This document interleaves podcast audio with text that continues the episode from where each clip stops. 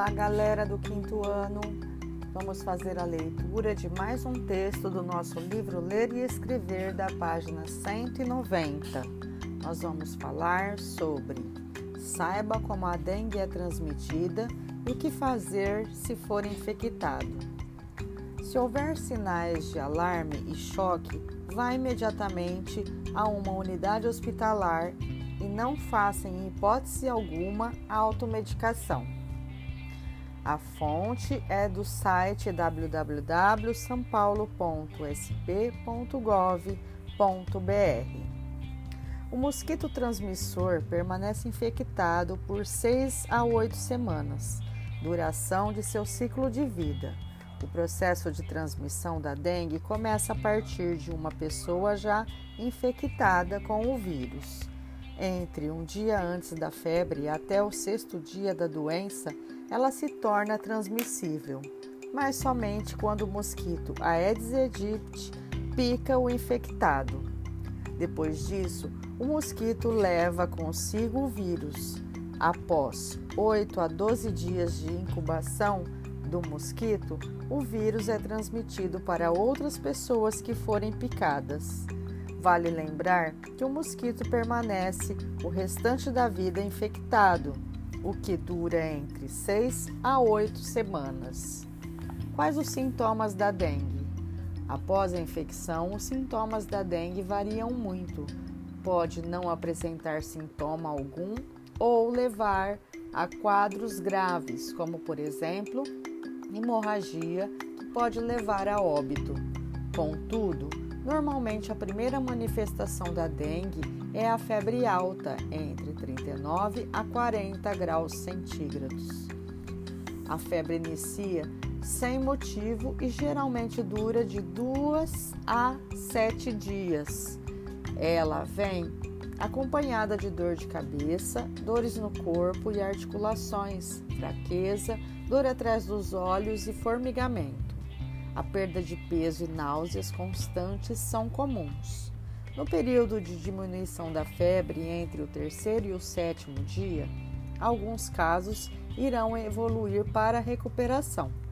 Outros casos podem apresentar sinais de alarme, podendo evoluir para o choque. Os sinais geralmente são sangramentos no nariz e gengivas, dor abdominal intensa e contínua vômitos persistentes, inconsciência, sonolência ou irritabilidade e tontura. O choque ocorre quando um volume crítico de plasma é perdido através do extravasamento. Caracteriza-se por um pulso rápido e fraco, diminuição da pressão, extremidades frias, demora no enchimento capilar, pele pegajosa e agitação. Alguns podem ainda apresentar manifestações neurológicas, como convulsões e irritabilidade. O choque é de curta duração e pode levar a óbito em 12 a 24 horas, ou a recuperação rápida após terapia anti-choque apropriada. Se houver a presença de sinais de alarme ou de choque, a pessoa deve ir ou retomar imediatamente o serviço de saúde. O que pode, o que fazer se estiver com sintomas da dengue? O primeiro passo indicado para uma pessoa com sintomas da dengue é procurar o serviço de saúde mais próximo, fazer repouso e ingerir bastante líquido.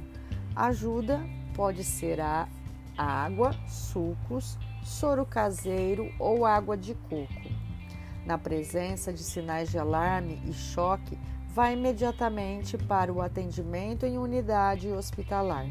Não faça, em hipótese alguma, a automedicação.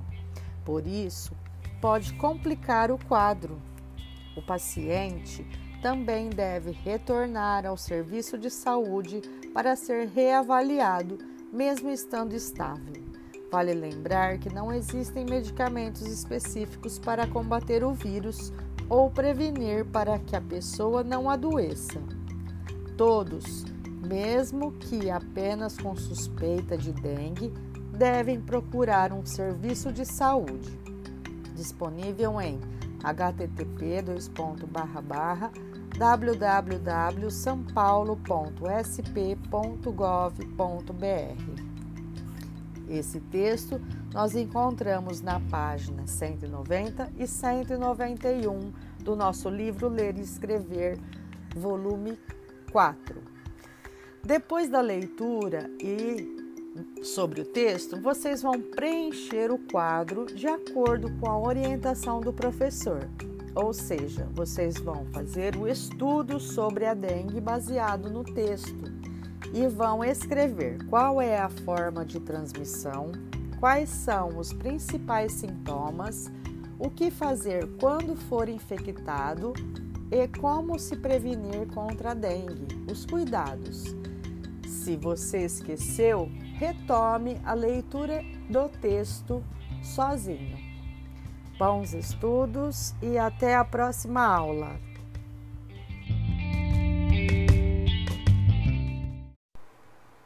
Olá, turminha dos quintos anos, tudo bem com vocês?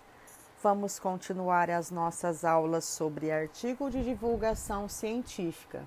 Nós vamos fazer a leitura do texto da página 184 e 185 do nosso Ler e Escrever, número 4. Então, nós vamos falar sobre o histórico da febre amarela. E como consta no nosso livro, a fonte desse texto é http www.sampaulo.sp.gov.br barra SP Notícias. Então vamos lá. A definição clássica da doença, chamada antigamente de tifo icteroide ou tifo amaril, mal de, São, de Sião, vômito negro e febre das Antilhas. É esta febre amarela, uma doença viral aguda, transmitida por mosquitos infectados seus sintomas aparecem e se agravam em poucos dias. São eles: febre, dores musculares, dor de cabeça, perda de apetite, prostração, náusea e vômito.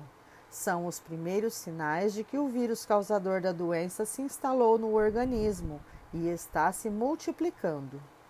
Quando as defesas naturais do corpo conseguem deter o vírus, os sintomas iniciais desaparecem, geralmente em quatro dias, e as pessoas infectadas nem sabem que se contaminaram com o vírus da febre amarela, já que os primeiros sinais podem ser confundidos com os de outras doenças, como a dengue ou um mal-estar passageiro.